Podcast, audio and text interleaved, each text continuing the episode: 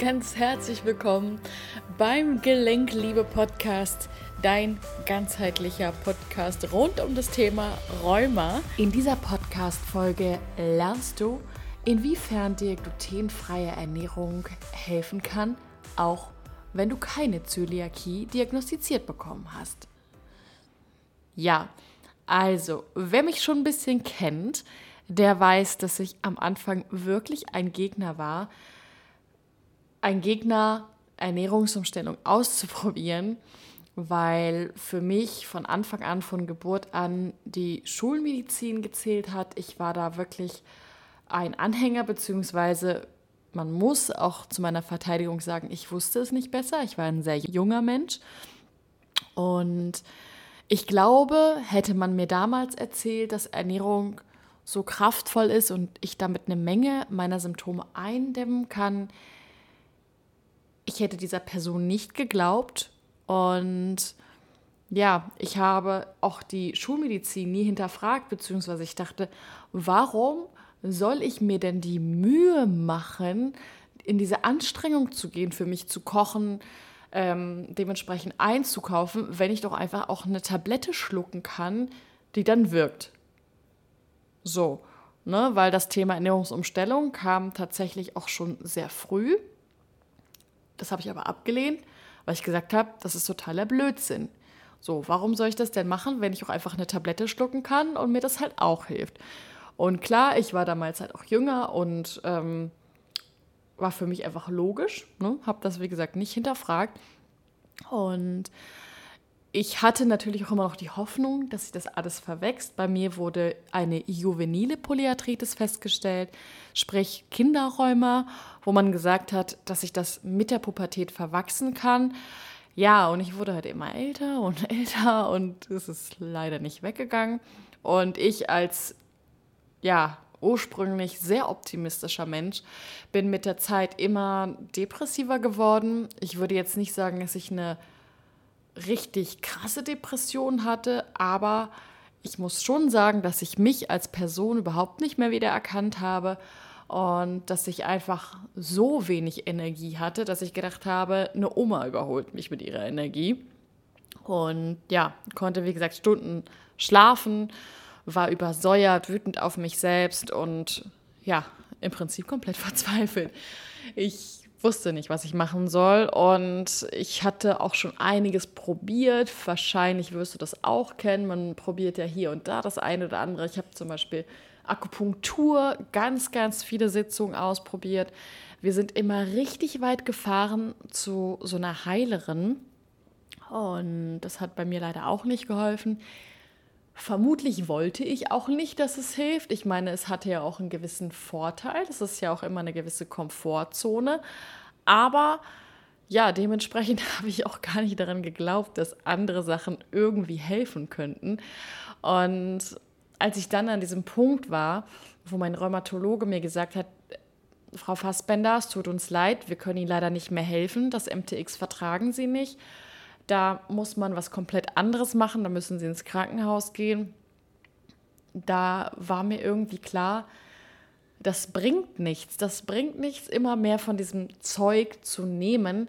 Und letztendlich äh, überwiegen dann diese Nebenwirkungen auch immer mehr. Und ich bin so jung, jedenfalls, wenn ich in den Spiegel geguckt habe und dachte, das kann doch irgendwie nicht die Wahrheit sein. Das kann doch wirklich nicht sein. Und in dieser Verzweiflung heraus hat dann eben mein Vater mich angesprochen, meinte, hey, willst du nicht mal eine Ernährungsumstellung machen ähm, mit deiner Stiefmutter, die ist nämlich auch Ernährungsberaterin. Ja, so richtig motiviert war ich nicht, aber ich habe mir gedacht, verlieren kannst du ja nichts. So, und ich muss wirklich sagen, Gott sei Dank, Gott sei Dank habe ich diese Entscheidung getroffen denn nach bereits nur zwei Wochen fühlte sich mein Leben komplett anders an. Ich hatte einfach mehr Energie, ich war nicht mehr so aufgeschwemmt, meine Symptome hatten sich reduziert und ich war das erste Mal in meinem Leben dazu gezwungen, liebevoll zu mir zu sein. Ja, das kannte ich gar nicht. Ich habe ja schon erklärt, dass ich vorher eher so der Fast-Food-Typ war, bloß nicht die Küche dreckig machen, weil dann verschwendest du ja wertvolle Zeit und diese Zeit könntest du ja auch für andere Sachen nutzen. So waren jedenfalls meine Gedanken damals. Und natürlich, auch genau dieser Prozess hat die Leidenschaft entfacht, genau das zu machen, was ich heute mache. Dafür bin ich so unendlich dankbar. Ähm, noch einen kleinen Einblick in meine Geschichte. Ich habe damals mein Abi auch im Bereich Gesundheit gemacht. Das heißt, wir haben sehr viel Anatomie durchgenommen. Wir hatten tatsächlich sogar auch Rheuma als Semesterthema. Und ich fand das schon immer mega, mega spannend. Ich wusste, ähm, ein Medizinstudium wird für mich überhaupt nicht in Frage kommen. Und als das dann eben mit der Ernährung kam, also sprich Ernährungsmedizin, hat sich für mich das erste Mal so dieser Kreis geschlossen, wo ich dann wusste, in welche Richtung ich tatsächlich auch gehen möchte. Und ähm, natürlich war es jetzt nicht so, dass ich einfach nur das Gluten weggelassen habe und dann war alles gut, ja. Ähm, aber meiner Meinung nach hat eben das Weglassen von Gluten einen sehr, sehr großen Einfluss auf meine Gesundheit gehabt. Und auch die Erfahrung, die ich mit Klienten gemacht habe, ist schon so, dass es sehr entscheidend eben mitwirkt, inwiefern Entzündungen ausbrechen bzw. größer werden bzw. dann sich auch wieder senken. Und meiner Meinung, und wer meinen Podcast schon eine Weile hört, der weiß, dass Rheuma meiner Meinung und Erfahrung nach hausgemachtes und eben aus dem tiefsten unseres Unterbewusstseins kommt. Und wer da nochmal genauer reinhören möchte, der darf sich gerne die Podcast-Folgen, warum es keine Krankheiten gibt und warum Rheuma dein größtes Geschenk ist, anhören. Und ja, ich habe einfach gemerkt, dass Ernährung ein super, super toller und effektiver Baustein ist, um das zu reparieren, was wir mit unseren unterbewussten Gedanken in unserem Körper angerichtet haben und dass es in jedem Fall in einer Rheumatherapie angewendet werden sollte. Ja, und Bevor ich jetzt nun starte, über die Vorzüge glutenfreier Ernährung zu berichten, möchte ich dir erstmal noch einen, möchte ich dir erstmal noch einen kurzen Blick auf unsere Anatomie geben. Und ja, wenn wir unseren Körper anschauen, werden wir feststellen, dass sich in unseren Zellen rund 22.000 Gene befinden. Wenn wir das mit einem kleinen Wasserfloh vergleichen, der 30.000 Gene hat, ist das natürlich verhältnismäßig wenig und passt nicht zu unseren komplexen Körpern. Aber da wir aus rund achtmal mehr Bakterien als Zellen bestehen, finden wir die Auflösung in unserem Darm, wo wir die meisten dieser Bakterien anfinden. Ja? Und in diesen Darmbakterien, je tiefer wir quasi mit dem Darm gehen, je tiefer wir Richtung Ausscheidung gehen, umso mehr und in höherer Vielfalt finden wir Bakterien. Und in diesen Bakterien finden sich acht Millionen Gene, zu jeweils 50 Prozent von unseren Eltern stammen. Ja? Und da in unserem Darm die Mehrheit aller Darmbakterien sitzt, ist es das einzige Organ, was in der Lage ist bzw. wäre, autark ohne Hirnsignale zu funktionieren. Ja? Und jetzt natürlich die Frage, was genau sind die Aufgaben unserer Darmbakterien dort im Darm?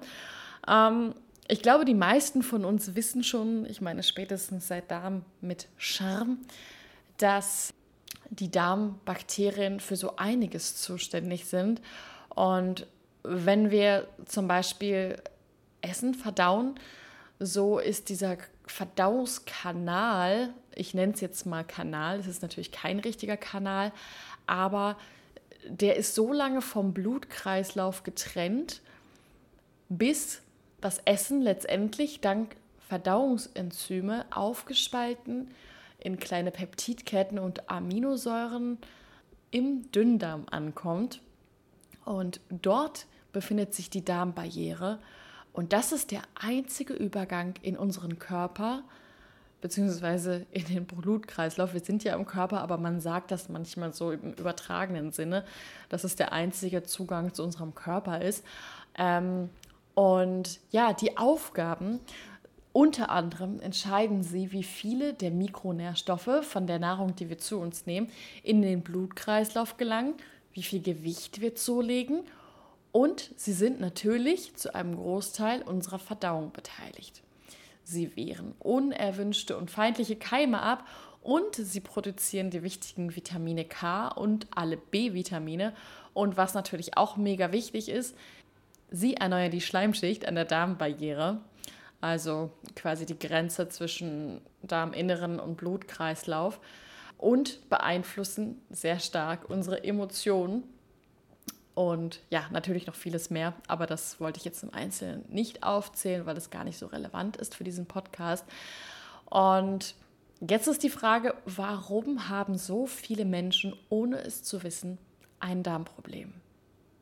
Ja, und jetzt kommen wir so ein bisschen zu meinem Lieblingsthema. Und zwar erzähle ich ja immer wieder, dass wir zu 95 Prozent aus unserem Unterbewusstsein gesteuert leben. Ja, das bedeutet, dass wir über die meisten unserer Handlungen einfach gar nicht nachdenken. Ja, du, die du das jetzt hörst, hast bestimmt auch nicht darüber nachgedacht, welche Bewegung du jetzt gerade machst oder wie du jetzt gerade guckst, wenn ich dir das jetzt quasi gerade sage, wie dein Rücken gebeugt ist. Wie kommt es überhaupt dazu?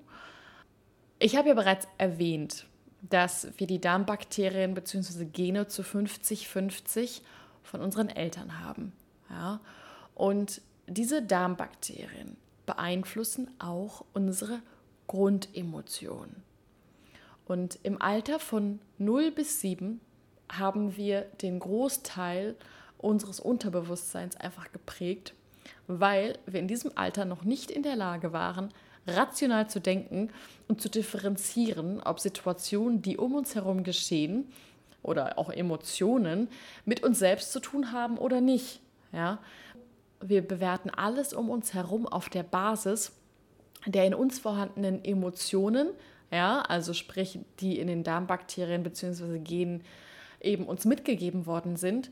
Und auf dieser Basis und den sogenannten missinterpretierten Emotionen und Situationen, die wir um uns herum in diesem Alter wahrgenommen haben, haben wir Ängste entwickelt. Zum Beispiel Ängste vom abgelehnt werden, verlassen werden, verraten werden, demütigt zu werden und ungerecht behandelt zu werden.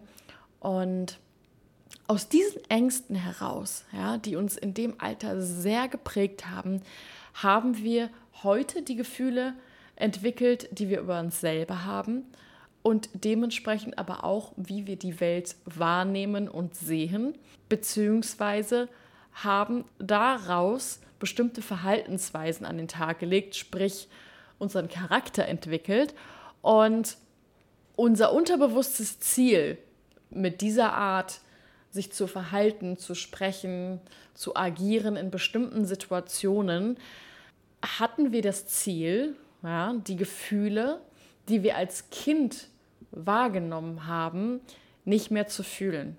Ja? Und wir wollen uns quasi damit unterbewusst vormachen, dass alles gut ist. Und natürlich, unser Körper lügt nie und in ihm finden wir immer die Wahrheit und sehen, mit wie vielen Ängsten bzw. Blockaden wir immer noch unterwegs sind. Und ähm, ja, jetzt ist natürlich erstmal die Frage, ja, aber was hat das denn jetzt mit dem Darm zu tun? Ganz einfach. Stress ist ein anderes Wort für Angst und der Grund, warum manche Situationen dir mehr Energie rauben als andere und dich auch im Jetzt, also im vollen Bewusstsein, gestresst fühlen lässt. Und beide, ja, sowohl Stress im Unterbewusstsein oder im Bewusstsein, aktivieren unser Reptiliengehirn oder auch Hirnstamm genannt. Und den findest du ganz einfach, wenn du über den, ja, über den Nacken hinten hochstreifst. Ähm, das ist quasi so der erste Punkt, quasi der Ansatz am Gehirn und ist halt eben der älteste und tiefliegendste Teil des menschlichen Gehirns, der sich bereits vor circa 500 Millionen Jahren im Laufe der Evolution entwickelt hat. Und ähm, ja, dieser Hirnstamm enthält die Hirnnervenkerne und alle lebenswichtigen Bereiche wie die Atmung, die Regulation des Herzschlages, die Nahrungsaufnahme und die Darmtätigkeit. Ja, weil dies natürlich die Grundvoraussetzungen für das Leben eines jeden Wirbeltieres sind. Ja, deswegen haben alle Wirbeltiere dieses Gehirnteil und ist bei fast allen gleich aufgebaut. Ja, und wenn dieser Hirnstamm quasi erkennt, dass du in einer Gefahrensituation bist. Und dieser Hirnstamm kann nicht unterscheiden, ob das Ganze auf einer unterbewussten oder einer bewussten Ebene stattfindet, gelangt dein Körper automatisch aus dem Heilmodus, den man auch Parasympathikus nennt, in den Überlebensmodus, sprich Sympathikus, und fährt dann alle Funktionen herunter, die nicht in einer Gefahrensituation notwendig wären. Ne? Wie halt dann eben Verdauung, Immunsystem, sowie halt auch die Schleimschicht an der Darmbarriere, die ist dann reduziert und die Tight Junctions, also die Darmöffnungen, ähm, sind dann nicht mehr geschlossen, sondern halt eben auf. Und in diesem Moment ist unser Darm sehr leicht angreifbar, sodass selbst Essen, egal was, in diesem Moment pathogen sein kann. Ja? Und natürlich, schlimmer wird es, wenn wir dann Dinge essen, die wir kaum verdauen können, wie beispielsweise Gluten. So, da sind wir jetzt schon, schon beim Thema. Und ähm, in dem Zusammenhang oder gesunde Ernährung höre ich ganz oft die Aussage, ja, ich ernähre mich jetzt nur noch von Vollkorn, also ganz gesund. Und da ist jetzt natürlich die Frage, ist es das wirklich? Ja, also Einmal, wenn du Vollkornprodukte kaufst, hast du niemals 100% vom vollen Korn. Es gibt in Deutschland einen Richtwert, der besagt, dass Minimum oder Maximum 90% vom vollen Korn enthalten sind. Allerdings sind von diesen 90% viele Zusatzstoffe enthalten, beziehungsweise beigemischt. Und viele argumentieren den großen Benefit von Vollkornprodukten eben damit, dass es halt lange satt macht. Und es stimmt, es macht lange satt. Aber sie argumentieren es damit, dass es genau deswegen gesund ist. Also, der Fachausdruck erstmal dafür, dass es länger dauert, bis der Blutzucker ansteigt, heißt glykämischer Index. Ja? Und je niedriger dieser ist, umso länger dauert es, bis der Blutzucker ansteigt. Ja? Und wenn wir jetzt beispielsweise eine Wassermelone nehmen und die berühmt-berüchtigten mit Schoko ummantelten Peanuts, dessen Marke ich jetzt nicht nenne, miteinander vergleichen, hat die Wassermelone einen glykämischen Index von 72 und die Peanuts wiederum von 33. So, und was glaubst du, welches Lebensmittel ist gesünder. Ja, also die Peanuts haben den geringeren glykämischen Index, also es dauert länger, bis der Blutzucker steigt. Ja, und logisch, dass die Peanuts, dass du von denen halt viel, viel mehr isst, auch wenn es natürlich einen geringeren glykämischen Index haben, weil einfach die Nährstoffe fehlen. Ja? Das heißt, der Index, beziehungsweise wie lange es dauert, bis der Blutzucker steigt, gibt kein Auskunft darüber, ob im Lebensmittel Zucker oder Fett enthalten ist, welche Art von Prote Proteinen drin sind oder wie groß die Bioverfügbarkeit für unseren Körper ist. Ja? Und abgesehen davon kannst du den glykämischen Index bei jedem Lebensmittel verändern, indem du einfach Fett und Ballaststoffe hinzufügst. So einfach ist das. Und ja, das nächste Argument, was ich dann immer höre im Zusammenhang mit Brot bzw. Vollkorn, ist, ja, aber bestimmte Vitamine kannst du wirklich nur im Brot finden. Ja? Und auch das stimmt nicht. Du kannst alle Vitamine, die im Brot enthalten sind, ebenfalls und sogar in einer höheren Menge und in einer besseren Bioverfügbarkeit in Obst und Gemüse finden. Und zudem enthält eine Ernährung über Getreide dreimal mehr Zucker und Natrium, als wenn sie über Gemüse und Obst laufen würde. Ja? Und natürlich ist jetzt noch nicht die Frage geklärt, warum wir Menschen Gluten eigentlich nicht verdauen können. dazu komme ich jetzt. Unsere Natur ist clever, ja, sehr clever sogar. Und ich glaube, wir unterschätzen sie so im Alltag der McDonalds-Filialen und ähm, Automatmöglichkeiten, wo wir uns immer irgendeinen Junkfood rausziehen können. Und zwar ist die Absicht der Natur tendenziell, dass alles, was eben zur Natur gehört, überlebt und sich fortpflanzen kann. Und dementsprechend sind auch Samenkörner, insbesondere aber das Getreidekorn, aufgebaut. Ja? Und wenn wir uns so ein Getreidekorn anschauen, so kann man dies quasi in drei Teile unterteilen. Ja? Also wir haben außen einmal herum die Kleie, die als sogenannte Schutz, die als sogenannte Schutzschicht dient und die aus Phytaten und Mikronährstoffen besteht. Dann im Inneren, das Herz des Korns, nennt man auch Endosperm, ja, und ist eine Kohlenhydratquelle. Es enthält sehr viel Stärke und halt auch sehr viel Protein. Und eine kleine Ecke, äh, quasi, ja, unten rechts, wenn man das Korn jetzt richtig rumhält, dann ist da eine Ecke, wo dann quasi später dann der Spross raussprießt. Das heißt, an der Stelle sind eben nochmal ganz viele Erbinformationen zur Fortpflanzung enthalten, aber natürlich auch eben weitere Mikronährstoffe. Ja? Und wenn wir so ein Korn essen, natürlich essen wir jetzt kein Korn einfach so, aber jetzt im Rahmen von Brot oder was auch immer, ja, haben wir zuallererst die Phytate, also die Außenschicht des Korns, das wir verdauen müssen. Ja. Die Phytate wiederum, die werden auch als Antinährstoffe bezeichnet.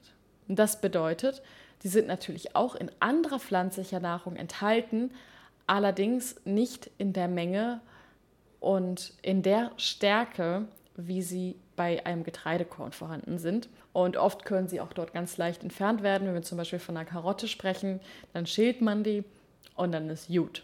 Ne? Bei uns Menschen ist es jedenfalls so, dass die Phytate aus der ersten Schicht des Getreidekorns nicht verdaut werden können und direkt in den Dünndarm gelangen. Ja. Und was sie dort machen, ist, dass sie die Aufnahme von Mikronährstoffen aus der Nahrung stoppen und provozieren eine weitere Enzymbildung in der Bauchspeicheldrüse. Ja, also die Bauchspeicheldrüse gibt richtig Gas in dem Moment und ist damit nicht nur einfach überlastet, sondern bedeutet das auch gleichzeitig, dass wir Menschen einen Verlust wichtiger Mikronährstoffe verzeichnen, die im Übrigen für die Heilung von Entzündungen wichtig sind wie zum Beispiel Vitamin A, D, E, K und Omega-3. Und diese Phytate oder Antinährstoffe bieten auch gleichzeitig eine unproportional hohe Nahrungsquelle für bestimmte Bakterienarten, die im direkten Zusammenhang mit Entzündungen stehen. Das heißt, wir leben davon oder beziehungsweise wir profitieren davon, dass die Bakterien, die in unserem Darm sich befinden, ausbalanciert sind, ja, dass quasi von jedem Bakterium eins oder beziehungsweise die, die Anzahl halt eben ausgeglichen ist, damit wir aus den Vollen schöpfen können, damit wir halt eben nicht in die Situation gelangen, eine Entzündung zu haben. Und was das Problem jetzt halt eben ist bei diesen Antinährstoffen, sobald sie dort halt eben landen, füttern wir damit genau die Bakterienstämme, die, wenn sie in einer Überzahl sind, halt eben Entzündung auslösen. Ja. Und das ist natürlich dann in dem Fall problematisch, weil das wollen wir ja gar nicht. Wir wollen ja, dass es uns gut geht. Und es ist aber noch gar nicht alles. Im Korn habe ich ja erwähnt, dass es ja noch das Endosperm, also das Herz des Korns quasi gibt. Und das ist natürlich eine reichhaltige Energiequelle, allerdings für das Samenkorn selbst. Ja? Und zwar deshalb, weil die Natur möchte, dass es sich überall und leicht vermehren kann. Und die Proteingruppe, die darin vermehrt enthalten ist, trägt den Namen Lektine. Ja, und diese Lektine, die kannst du nochmal einteilen in nicht toxische und toxische Lektine. Und bei den Toxinen gibt es nochmal eine Unterscheidung zwischen Agglutinin und Prolamin. Ja, das ist natürlich jetzt nichts, was du dir merken musst, aber äh, zu den bekanntesten von den Prolaminen ist, und wer hätte es gedacht, das Gluten. Ja? Und wenn wir das halt eben haben, diese Proteingruppe, genannt auch Gliadin, ist es ja so, dass wenn wir normalerweise Lebensmittel, Nahrung verdauen, dass diese Nahrung dank Verdauungsenzyme in kleine Peptidketten oder Aminosäurenketten gespalten werden, bevor sie dann die Epithelzellen unserer Darmbarriere im Dünndarm passieren. So, und nochmal für dich als Erklärung, also wir haben im Dünndarm die einzige Möglichkeit, wenn man sich jetzt vorstellen würde, dass unser Verdauungstrakt quasi ein Rohr von oben nach unten ist, was natürlich nicht stimmt, aber um sich das einfach mal so sinnbildlich ein bisschen besser vorzustellen, dann ist der Dünndarm die einzige Möglichkeit, Dinge in den Blutkreislauf zu geben. Ja? Und äh, das bedeutet, dass wir in diesem Dünndarm halt eben eine Darmbarriere, eine Darmgrenze haben. Und du kannst dir das vorstellen, wie als wären das so kleine Perlen, die aneinander gekettet sind mit einer Proteinverbindung. Diese Proteinverbindung, das stellt quasi diese Tür dar. Und die Perlen stellen die Epithelzellen dar. Ja? Nun ist es aber so, dass bei dieser Perlenkette auf den Perlen noch ein kleiner Bürstensaum sitzt, der quasi nochmal die, die Schutzschicht darstellt. Und auf diesem Bürstensaum wiederum ist nochmal eine Schleimschicht. Ja? Das heißt, das ist nochmal eine Schutzschicht, bevor es überhaupt in, durch diese Tür geht zum Blutinneren. Und die Türen sind diese Proteinverbindungen zwischen den Perlen, die auch Tight Junctions genannt werden.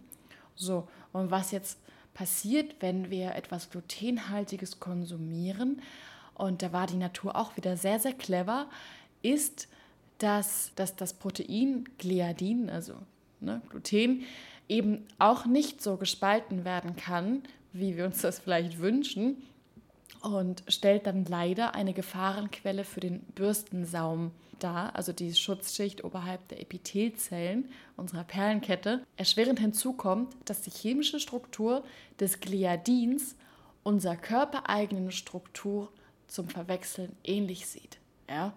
Das bedeutet, wir haben quasi an dieser Perlenkette Türsteher, ja, die dann entscheiden, ob da jemand reinkommen darf oder nicht, ein bisschen wie in einer Diskothek.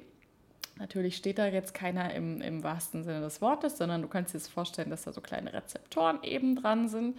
Und der liest halt alles, was ihm so gegeben wird. Ne? Und dann kommt halt eben das Gliadin, was halt eine ähnliche Aminosäurestruktur halt hat. Und der kann das halt nicht unterscheiden. Das heißt, er gibt den Befehl weiter, einen bestimmten Botenstoff zu produzieren, der nennt sich Zonulin. Und dieses Zonulin sorgt dafür, dass sich die Türen, die Verbindung quasi zwischen den Perlen, öffnen. Ja, das heißt, alles, was in diesem Moment im Darm ist, auch Pathogene, Toxine, whatever, kommt direkt in die Blutlaufbahn. So. Und was stellst du dir vor, passiert dann? Natürlich, Attacke. Ja, es werden Autoantikörper gebildet und diese Autoantikörper greifen natürlich die Eindringe an. Die sind aber so eifrig, dass sie in ihrer Eifer leider auch unsere Perlen, die Epithelzellen, angreifen und sie Stück für Stück quasi kaputt machen, sodass wir dann so richtige Löcher in dieser Kette haben. Ja? Das nennt man dann auch Leaky Gut Syndrom. Und leider damit noch nicht genug. Ja, die vorhandene oder die noch vorhandene Darmbarriere verliert an Polarität. Ja, das heißt, die Türsteher können nicht mehr zwischen Darm- und Körperinnenseite unterscheiden. Ne? Und so eine Situation ist wirklich ein Risiko für Darmkrebs. Und das ist auf jeden Fall so der Prozess. Und dann ist oft die Frage, ja, was ist denn mit raffiniertem Getreide? Ja, und raffiniertes Getreide hat ja bis auf den Spross, ja, der noch nicht gewachsen ist, und die Kleie hat es ja noch das Endosperm, also das Herz des Korns quasi. Und da ist es halt aber so, dass trotz der industriellen Veränderung, also sprich Wasser rausgezogen und ähm, Fett und Zucker und Salz rein, dass trotz dieser Veränderung leider immer noch Gluten vorhanden ist und auch immer noch in der Form, dass wir es nicht verdauen können. Ja? Es hat in Anführungsstrichen nur den Vorteil, dass wir diese Phytate, die Mikronährstoffe im Außen quasi nicht mehr dabei haben. Und ja, das ist quasi so ein bisschen der Unterschied einfach. Und genau. Ansonsten, ansonsten hat raffiniertes Getreide auch wirklich gar keine Mikronährstoffe mehr und ähm, zählt deswegen auch zu Junkfood, weil man davon so unendlich viel essen kann. Denn unser Körper ist nicht satt, weil er eine bestimmte Kalorienanzahl erreicht hat, sondern weil er eine bestimmte Nährstoffanzahl erreicht hat und dann halt eben die Sicherheit hat, dass all unsere Körperfunktionen ja eben richtig laufen. Und ähm, ja, wenn man dann so ein Leaky Gut Syndrom hat, und das ist ja die Grundlage bei allen Autoimmunerkrankungen, dann muss man natürlich aktiv arbeiten. Ja? Und die erste Sache ist natürlich zu schauen, welche Lebensmittel kannst du weglassen. Welche Lebensmittel stressen deinen Darm. Dann hat man zum einen ähm, das Gluten, meiner Meinung nach auch Hülsenfrüchte, wenn die nicht richtig kaputt gekocht sind. Also das ist wirklich ein krasser Prozess, bis man, den, bis man die essen kann, ohne dass sie halt auf den Darm gehen. Da haben die meisten die Geduld für. Ähm, auch andere Sachen mal testen, wie sie auf den Darm wirken. Ne? Das halt weglassen. Aber vor allen Dingen ja, daran arbeiten, die inneren Stressoren zu reduzieren. Und ich meine damit jetzt nicht irgendwelche Meditation oder sonst was, sondern wirklich daran arbeiten. Ja, wirklich an den Blockaden arbeiten, an den Ängsten, sodass wir immer weniger in diesem Survival-Mode sind, ja, in diesem Fight-Flight-Freeze-Modus, sondern dass wir immer mehr im Heilungsmodus, im Parasympathikus sind. Und das ist natürlich schwierig, weil wir das natürlich auf bewusster Ebene nicht greifen können, was im Unterbewusstsein los ist.